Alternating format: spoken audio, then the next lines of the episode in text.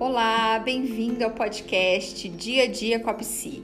Aqui quem fala é a Juliana Sultani, eu sou psicóloga clínica e meu objetivo com esse podcast é te ajudar a viver uma vida bem mais leve, com muito mais significado e também te ajudar a se amar um pouco mais a cada dia, não é mesmo?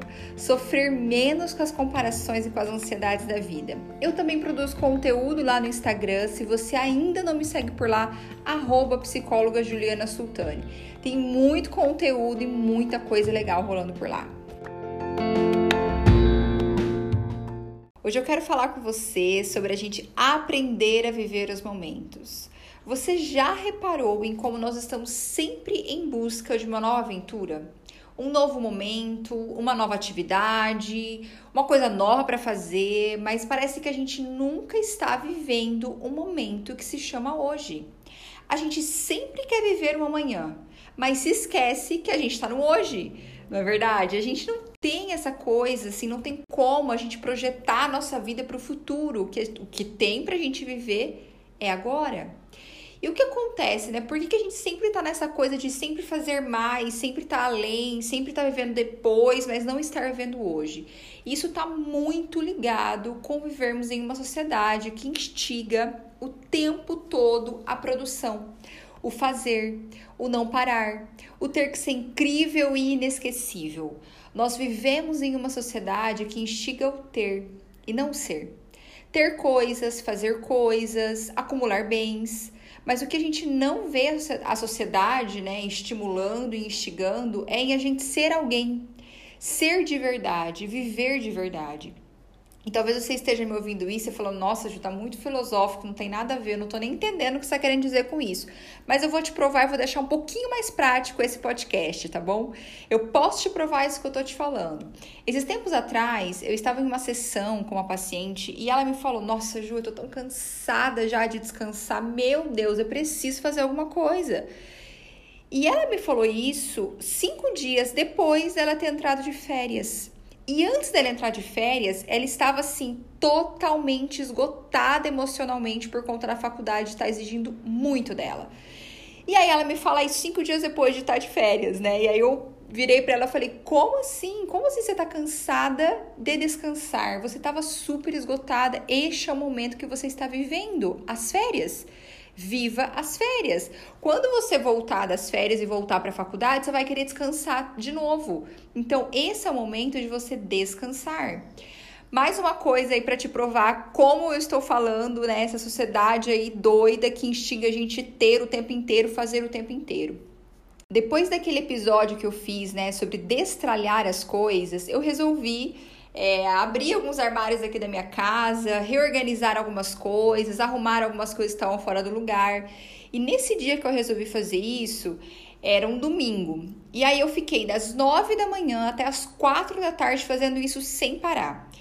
Quando eu sentei no sofá às quatro da tarde, eu só parei assim uns 15 minutos para almoçar. E quando eu sentei no sofá e eu fiquei uns 10 minutos ali rolando o feed, me veio uma culpa tão grande e uma sensação de que eu tinha um monte de coisa para fazer e eu tinha que parar de preguiça e eu tinha que fazer as coisas que eu falei assim, gente, como assim? Eu tava até agora super organizando a minha casa, fazendo mil coisas. E como assim eu paro nesse momento e começo a me culpar porque eu tenho que fazer um monte de coisa? Será que sou só eu e minha paciente que temos essas emoções e pensamentos de culpa, de inutilidade, de sentir que você está fazendo pouco e tem que fazer mais? Ou você aí que está me escutando também se sente assim? Eu tenho certeza que você também se sente assim, né? Eu tenho certeza que você que está me escutando fala, Ju, isso já passou pela minha cabeça também. E isso acontece porque nós aprendemos que fazer é melhor que descansar, que ter é melhor que ser. E esse tipo de pensamento e de ensinamento errôneo gera uma ansiedade altíssima e um sentimento de culpa horrível. Não é para menos, na é verdade, que a ansiedade é um dos transtornos mentais que mais acometem as pessoas no mundo. As pessoas estão sofrendo muito com ansiedade no mundo todo, porque a gente vive nessa sociedade que instiga a gente a fazer o tempo todo, a ter o tempo inteiro. Mas com esse podcast eu quero te ensinar a ser Eu quero te ensinar a atenção plena. Então eu quero te ajudar com isso, tá bom? Se você tá me ouvindo e fala, Ju, eu passo por essas questões de ansiedade, eu quero te ensinar duas coisas. A primeira coisa é, quando esse tipo de pensamento vier e essas emoções de culpa e ansiedade aparecerem, querendo te falar que você é uma pessoa preguiçosa por ter dado uma pausa depois de já ter feito muito, depois de já ter produzido muita coisa, eu quero que você faça as seguintes perguntas. O que eu já fiz? E eu quero que você responda essa pergunta, o que eu já fiz, em voz alta. Fale em voz alta. Quando a gente fala em voz alta, as coisas ficam mais claras. Parece que a nossa mente abre, entende? Então, assim, fale em voz alta para que você compreenda o que você já fez.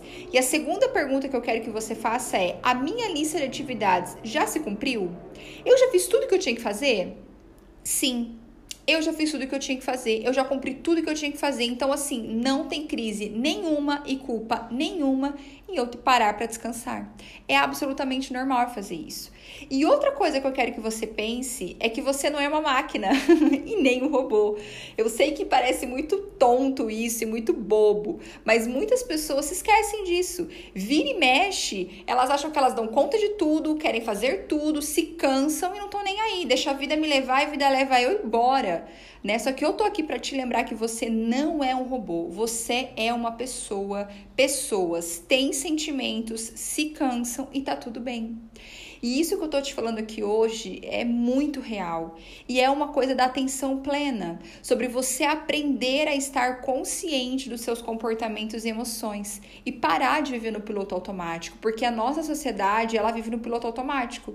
E, e esse episódio desse podcast tem a intenção de te tornar consciente das coisas, de tornar você um pouco mais consciente dos seus comportamentos e das suas emoções. Então eu quero que você saia desse piloto automático e faça essas duas coisas que eu te falei, essas duas perguntas, né? O que eu já fiz em voz alta e se eu já cumpri toda a minha lista de atividades e se lembrar também de que você não é um robô.